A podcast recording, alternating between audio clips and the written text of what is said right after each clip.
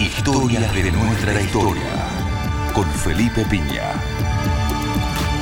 Historias de nuestra historia. Estamos festejando un cumpleaños de una persona muy querida por todos, seguramente. Una de esas personas casi unánimes ¿no? que tenemos en la Argentina, que es don José de San Martín. San Martín. Nacido un 25 de febrero de 1778 en Chapeyú, una ciudad importante por entonces de lo que era el sistema de las misiones jesuíticas, una ciudad que llegó a tener una gran cantidad de habitantes. Y ahí nació porque ahí estaba su papá, el capitán Juan de San Martín, en un cargo político-militar como gobernador militar de la zona. Lindo lugar, Yapeyú, una, una bonita ciudad. San Martín va a estar pocos años ¿no? en, en nuestro país, en- hasta aproximadamente los cinco años, después de un paso por Buenos Aires.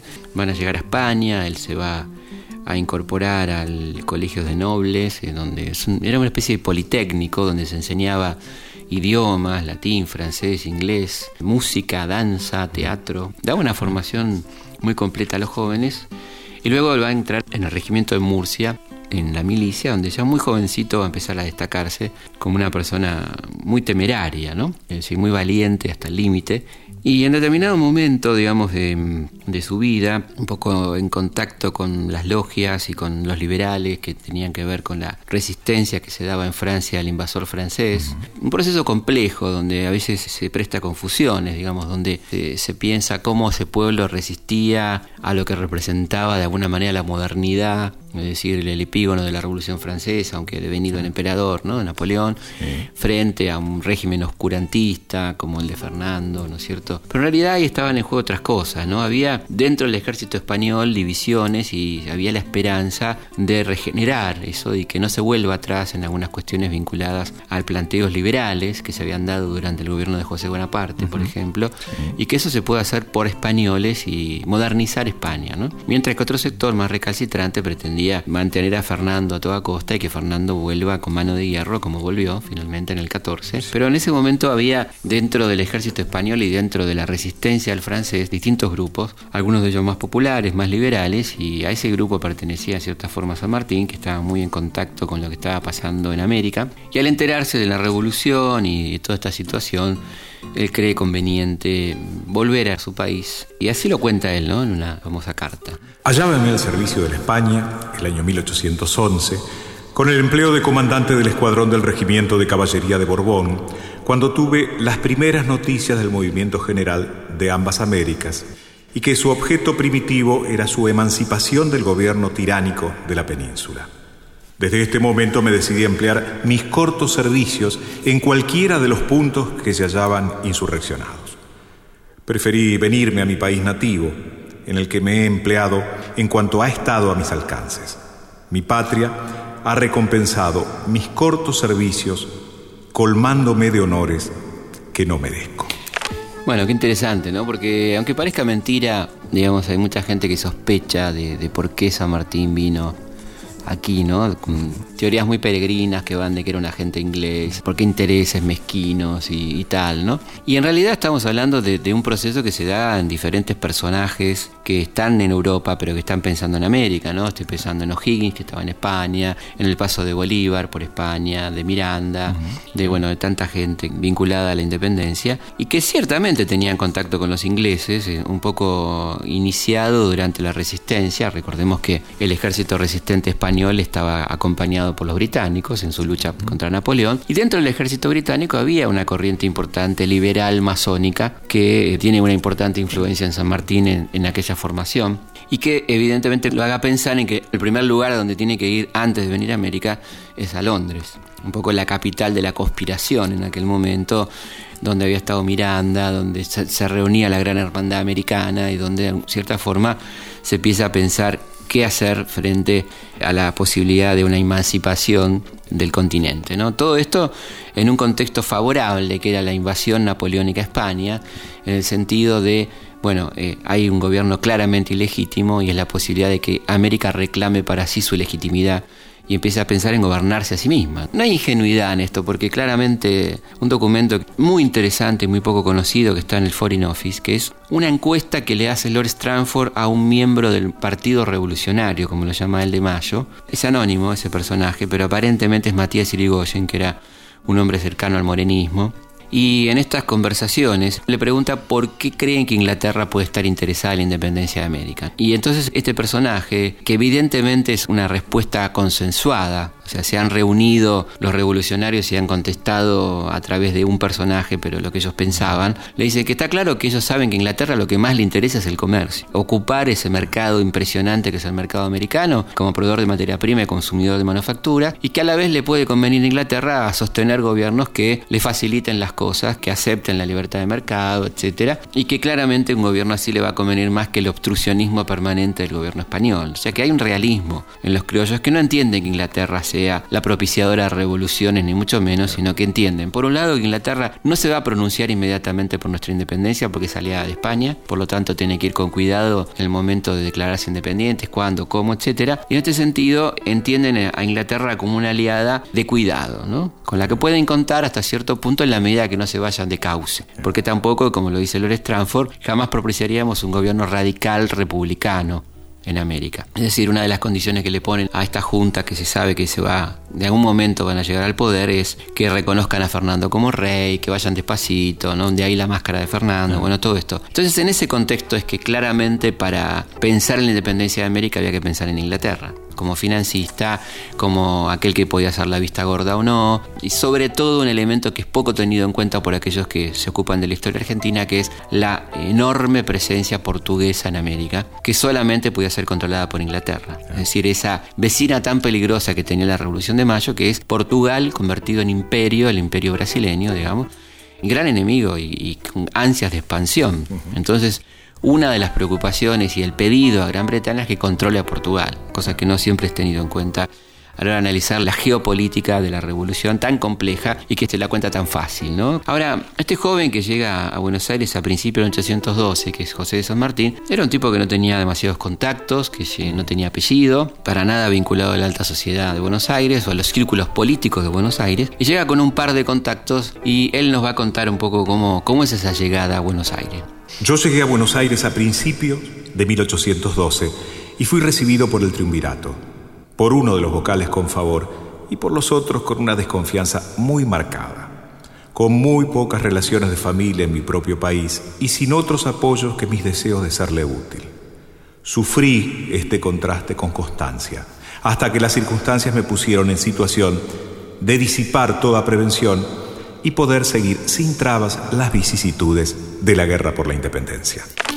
Bueno, ¿quién es el vocal que lo recibe con favor? Paso, que era un hombre que venía del morenismo, un hombre que sabe quién es este señor porque tiene contactos, porque San Martín llega con dos contactos a Buenos Aires muy importantes. Uno es la logia masónica, el contacto con Julián Álvarez, y por otro lado Bernardo de Monteagudo y la Sociedad Patriótica, que era este grupo político que se estaba formando, que de alguna manera rescataba el diario morenista, este diario más radical de la revolución, esta idea de llegar a fondo con la revolución y que no sea solamente un cambio de carácter político, un reemplazo político, sino también una revolución. Y de hecho San Martín va a ingresar a la política por estas vías, digamos, por estos dos grupos de poder importantes, que eran la masonería por un lado, la sociedad patriótica que además estaban conectadas entre sí, y va a crear su propio grupo político que va a ser la logia Lautaro ¿no es cierto? Logia de los Caballeros Racionales, llamada así, que la palabra Lautaro tenía que ver ya con su idea, era la palabra secreta, clave, vinculada al plan sanmartiniano del cruce de los Andes. Lautaro era aquel extraordinario líder mapuche que logra derrotar a Valdivia y capturar a Valdivia, aquel salvaje conquistador de lo que hoy es Chile, captura y lo, lo ajusticia de una manera muy particular. Él había sido un sirviente muy cercano a Valdivia y conocía su debilidad por el oro, la permanente pregunta de todos estos conquistadores por el oro. Y cuando lo captura, él y un grupo de mapuches lo ajustician dándole de comer oro en polvo, que le cae un poco indigesto a Valdivia y no puede concluir la digestión, digamos. De manera que Lautaro era un símbolo de la resistencia contra la conquista y es tomado entonces como el nombre de esta logia que tenía como eslogan independencia y constitución. Constitución era una deuda que había quedado pendiente de la revolución. Mariano Moleno decía que un poco la estratagema de los sabedristas era incorporar a los diputados de interior a la Junta Ejecutiva para no reunir un legislativo que dicte una constitución, y no se equivocaba. Entonces acá había la necesidad de avanzar hacia la independencia, palabra muy prohibida por el primer triunvirato rivadaviano, uno de los vocales que menciona que lo recibe muy mal es Rivadavia.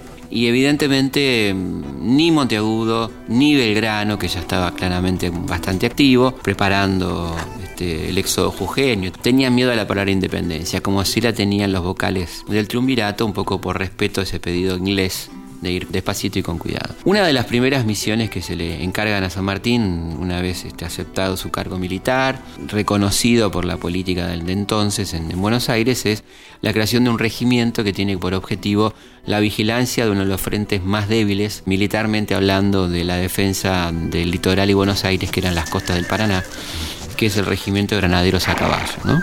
Eh, lo crea en la zona de retiro y mm, luego de varios informes de, inteligencia sobre cómo operaban las fuerzas españolas que venían de Montevideo, recordemos que la zona de la banda oriental resistía a la autoridad de Buenos Aires, es una zona de resistencia española y sabido de, la, de los permanentes saqueos a los que era sometido la zona litoral por los españoles, él entiende que un lugar muy importante y de fácil posibilidad de triunfo de los españoles es la zona del convento de San Carlos, en lo que hoy conocemos como San Lorenzo, donde se produce el único combate que va a librar San Martín en territorio argentino. Ah. Un combate relámpago que va a durar aproximadamente 15 minutos, que demuestra la, extraordinaria capacidad estratégica de San Martín. En, una, acción envolvente aprovecha la inercia empujando a los españoles a las barrancas en una proporción de fuerzas muy desfavorable. No doblaban el número y bueno, ahí se produce evidentemente un episodio que pudo haber cambiado la historia, que es la caída de San Martín, cosa que Independientemente que sea ya muy conocido, es un hecho muy importante, ¿no? El soldado negro Cabral le salva la vida, ¿no es cierto? Bueno, y vamos a leer el parte de batalla que da San Martín sobre la batalla de San Lorenzo, ¿no? Uno de los participantes eh, más temerarios de la batalla de San Lorenzo fue nada más y nada menos que Hipólito Bullar, corsario de la patria. Ahí tiene un acto de arrojo, arrancando la bandera al enemigo, recuperándola para la patria, ¿no? como trofeo de guerra justamente. Hipólito Bullard, que luego va a ser un destacado marino al servicio de la revolución. Como sé la satisfacción que tendrá vuestra excelencia en recompensar a las familias de los individuos del regimiento muertos en la acción de San Lorenzo o de sus reclutas, tengo el honor de incluir a vuestra excelencia la adjunta relación de su número, país de nacimiento y estado. No puedo prescindir de recomendar particularmente a vuestra excelencia a la viuda del capitán Justo Bermúdez, que ha quedado desamparada con una criatura de pecho, como también a la familia del granadero Juan Bautista Cabral, natural de Corrientes, que, atravesado con dos heridas, no se le oyeron otros ayes que los de viva la patria. Muero contento por haber batido a los enemigos. Y efectivamente, a las pocas horas falleció, repitiendo las mismas palabras. Se ve además la calidad de redacción de este hombre, ¿no? que se va a ver en muchas de sus cartas y y documentos, un hombre muy leído, un hombre que venía con una formación importante, como decíamos, gran lector de los clásicos griegos, de los clásicos romanos, las vidas paralelas, de Plutarco, los filósofos de la Revolución Francesa, era un gran lector de Voltaire, de Rousseau, por ejemplo. Esto se va a ver en distintos aspectos de su vida, distintos momentos de su vida. ¿no? Una cosa que hace San Lorenzo, además de apaciguar la amenaza de los españoles sobre la zona porteña y litoraleña es posicionar a San Martín en un lugar muy importante dentro de la política local y que ya venía de alguna manera dado esto por la primera participación de San Martín en la política que tuvo que ver con el derrocamiento del primer triunvirato, ¿no? la famosa situación del 8 de octubre del 12 donde cuando se producen las elecciones la logia y la sociedad presentan a, a Monteagudo como candidato hay un fraude hecho por los rivadavianos y ante el desconocimiento de la voluntad popular se hace una sublevación popular militar donde San Martín dice que se pliega al movimiento para que se vea que no siempre están las tropas para sostener a gobiernos tiránicos. Evidentemente se produce la caída del primer triunvirato y la llegada al poder del segundo triunvirato que es el que va a impulsar entonces el accionar y la guerra contra el español en cierta forma. ¿no? Y una de las, de las cosas que se iba a propiciar el segundo triunvirato, más morenista para decirlo así, es la convocatoria a la Asamblea General Constituyente, la idea de retomar la idea de la Constitución y en esta asamblea, una de las cuestiones que se van a discutir es esencialmente la forma de gobierno, cómo debe gobernarse en las Provincias Unidas.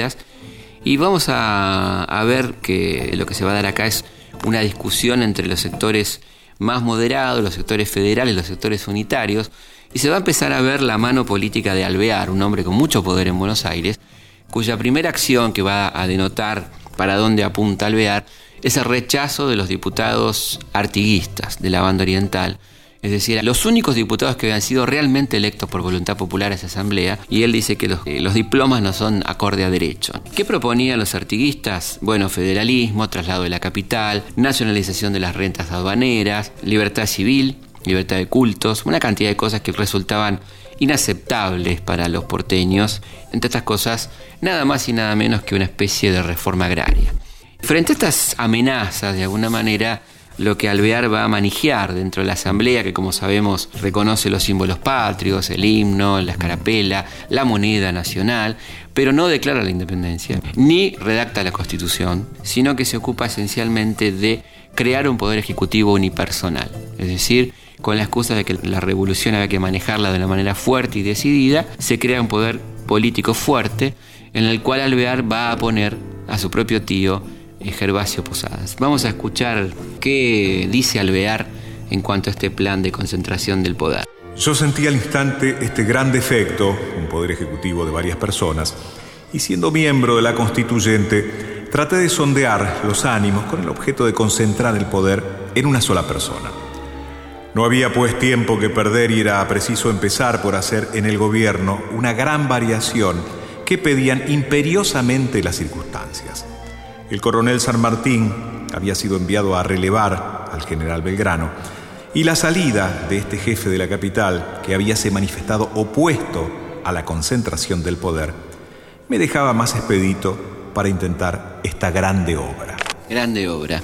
Bueno, esto para aquellos que piensan a San Martín solamente como un militar, ¿no? Fíjense ustedes hasta qué punto estaba involucrado en la política y hasta qué punto había manifestado su opinión contraria al, centralismo, al unitarismo, a concentrar el poder en una sola persona, que Alvear necesita sacárselo de encima para poder hacer su grande obra de poner a su tío y luego ponerse él mismo como director supremo, ¿no? con la concentración de poder.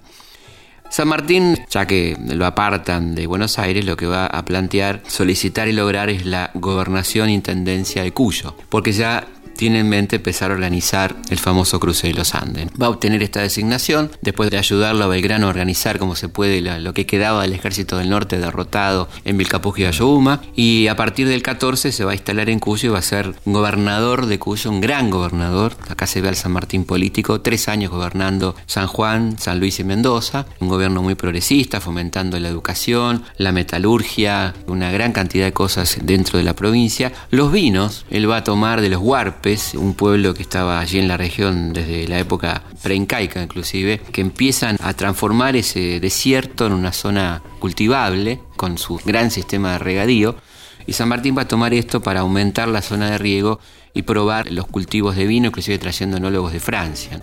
Siempre le preocupó a lo largo de toda su carrera militar y política la educación. Vamos a escuchar a ver qué opinaba San Martín en cuanto a la difusión y a la promoción de la educación popular. La educación formó el espíritu de los hombres. La naturaleza misma, el genio, la índole, ceden a la acción fuerte de este admirable resorte de la sociedad. A ello han debido siempre las naciones las varias alternativas de su política. La libertad, ídolo de los pueblos libres, es aún despreciada por los siervos porque no la conocen. Nosotros palpamos con dolor esta verdad. La independencia americana habría sido obra de momentos si la educación española no hubiera enervado en la mayor parte nuestro genio. Pero aún hay tiempo. Los pobladores del Nuevo Mundo son susceptibles de las mejores luces. El gobierno le impone el mayor esmero y vigilancia en inspirarles el patriotismo y virtudes civiles, haciéndoles entender en lo posible que ya no pertenecen al suelo de una colonia miserable, sino a un pueblo libre y virtuoso. Bueno, este es el, general San Martín, ¿no? Un hombre íntegro, preocupado por la educación popular, fundador de bibliotecas, aquel que decía que los días de inauguración de establecimientos escolares son tan tristes para los tiranos como felices para los amantes de la libertad y decía que la educación es más poderosa que los ejércitos para lograr la independencia. ¿no? Este es eh, este personaje tan interesante que, del que hablamos y que podemos sentirnos realmente orgullosos, que en determinado momento, cuando hay que tomar la decisión, él va a estar al frente. Porque cuando se produce la definitiva derrota de Napoleón en 1815, el entonces director supremo, Carlos Manida Alvear, se asusta mucho y entiende que acá no hay nada más que hacer que entregarnos a Gran Bretaña. Es decir, propone el protectorado inglés para estas tierras, enviándole una carta a Lord Stranford diciendo que estas provincias se abandonan a su graciosa majestad británica. Cuando se entera San Martín y cuando se enteran los jefes del ejército del norte, se produce una gran sublevación. Alvear debe renunciar, se queda solo y huye hacia Río de Janeiro. ¿no? Es en este momento donde se toma la decisión de guerra-muerte, de seguir adelante y de apurar la independencia. San Martín necesitaba esa independencia para cruzar a Chile como el jefe de un ejército libertador de un país libre, de un país independiente. Por lo tanto, es ese momento de decisión donde hay dos proyectos, el proyecto entreguista de Alvear y el proyecto libertador de San Martín. ¿no? Y creo que es importante ver hasta qué punto llegaba esta tradición del general Alvear en esa extraordinaria carta, extraordinaria por lo fuera del ordinario, ¿no? porque ya por rastrera, digamos, la carta que le escribe Alvear a Lord Stranford. Estas provincias desean pertenecer a la Gran Bretaña, recibir sus leyes, obedecer a su gobierno y vivir bajo su influjo poderoso. Ellas se abandonan sin condición alguna a la generosidad y buena fe del pueblo inglés. Yo estoy resuelto a sostener tan justa solicitud para librarlas de los males que las afligen. Es necesario que se aprovechen los buenos momentos, que vengan tropas que impongan a los genios díscolos y un jefe plenamente autorizado que empiece a dar al país las formas que fueren del beneplácito del rey. Ya qué lindo, ¿no? Que vengan tropas que disciplinen a los genios díscolos. Bueno, por suerte esto no fue así y por suerte tuvimos gente y un pueblo decidido a darle la espalda a don Carlos María de Alvear. Evidentemente San Martín no era un agente inglés, ¿no? Si hubiera sido un agente inglés se hubiera sumado a la propuesta alvearista y no le hubiera incomodado al general, al punto tal que se rompe la logia, ¿no? Por esta disputa tan importante de decisión para qué lado vamos a tomar. Y seguidamente San Martín es un gran impulsor del Congreso de Tucumán, con sus diputados, sus operadores en el Congreso, particularmente Godoy Cruz, a quien le escribe esa famosa carta, ¿hasta cuándo esperamos para declarar la independencia? Si él quiere que se declare, que se apuren los términos, que no se dilate tanto la cosa, ¿no? Es un hombre que está muy preocupado por lo que está pasando en Tucumán mientras está dando los toques fundamentales a la preparación logística de esa hazaña única en la historia de la humanidad como es el cruce de los Andes, que es una de las epopeyas, como decíamos, más impresionantes de la historia de la humanidad, ¿no? Con muy pocas comparaciones posibles, ¿no? Dentro de lo que es la historia la preparación, pensemos en la ropa, el alimento, la logística, las comunicaciones, es decir, todo esto que permite que el ejército cruce en tiempo récord los Andes y se encuentren las cuatro columnas que cruzan los Andes, que van desde La Rioja al sur de Mendoza, a la zona de Malargüe, con un poco más de mil soldados cada una, y que llegan al otro lado con cuatro o cinco horas de diferencia, con una precisión extraordinaria, y logran el extraordinario triunfo de Chacabuco, un triunfo decisivo donde un poco la relación vuelve a mostrar la extraordinaria capacidad militar estratégica de San Martín, ¿no? 500 y pico de muertos del lado español y 12 del bando patriota. De gente que venía de hacer un terrible esfuerzo como cruzar la cordillera. O sea, la preparación y la, y la consistencia de este ejército que logran este triunfo que anima tanto a Bolívar y que pone tan contentos a los partidarios de la libertad en América Latina que veníamos perdiendo. O sea, el resto de América Latina estaba siendo derrotada por las fuerzas españolas y la gran esperanza era qué se podía hacer desde el sur, de manera tal que Chacabuco es una importantísima victoria dentro del contexto de las guerras de independencia latinoamericanas. Una de las preocupaciones de San Martín era efectivamente si iba a poder concretar este cruce de los Andes, ¿no? Y hay un texto muy interesante de él que da cuenta de esta situación. Si no puedo reunir las mulas que necesito, me voy a pie. Solo los artículos que me faltan son los que me hacen demorar este tiempo. Es menester hacer el último esfuerzo en Chile, pues si ésta la perdemos, todo se lo lleva el diablo. El tiempo me falta para todo, el dinero idem, la salud mala, pero así vamos tirando hasta la tremenda.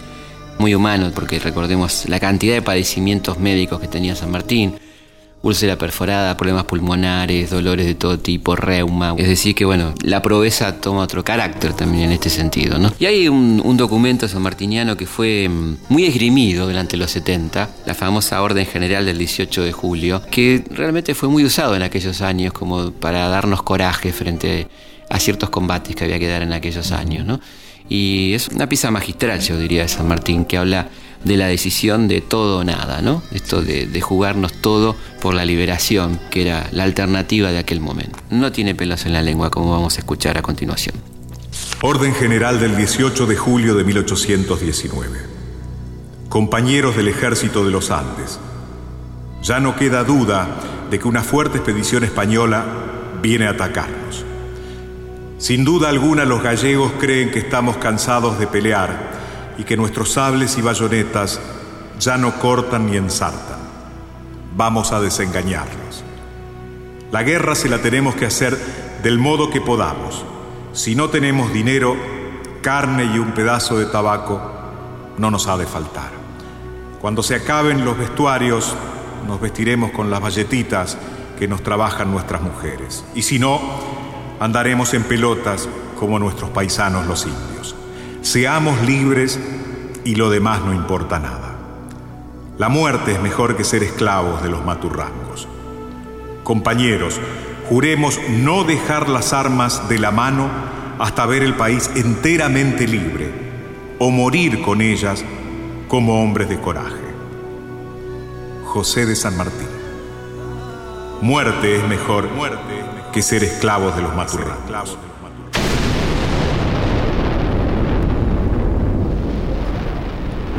Por las dudas, si a alguien le había quedado alguna duda, se ratifica al final. Bueno, es un, un documento extraordinario, notable, ¿no? que habla de una decisión de un hombre que estaba jugado y un pueblo que estaba jugado a todo o nada en aquel momento decisivo, cuando se estaba por emprender nada más y nada menos que la campaña del Perú.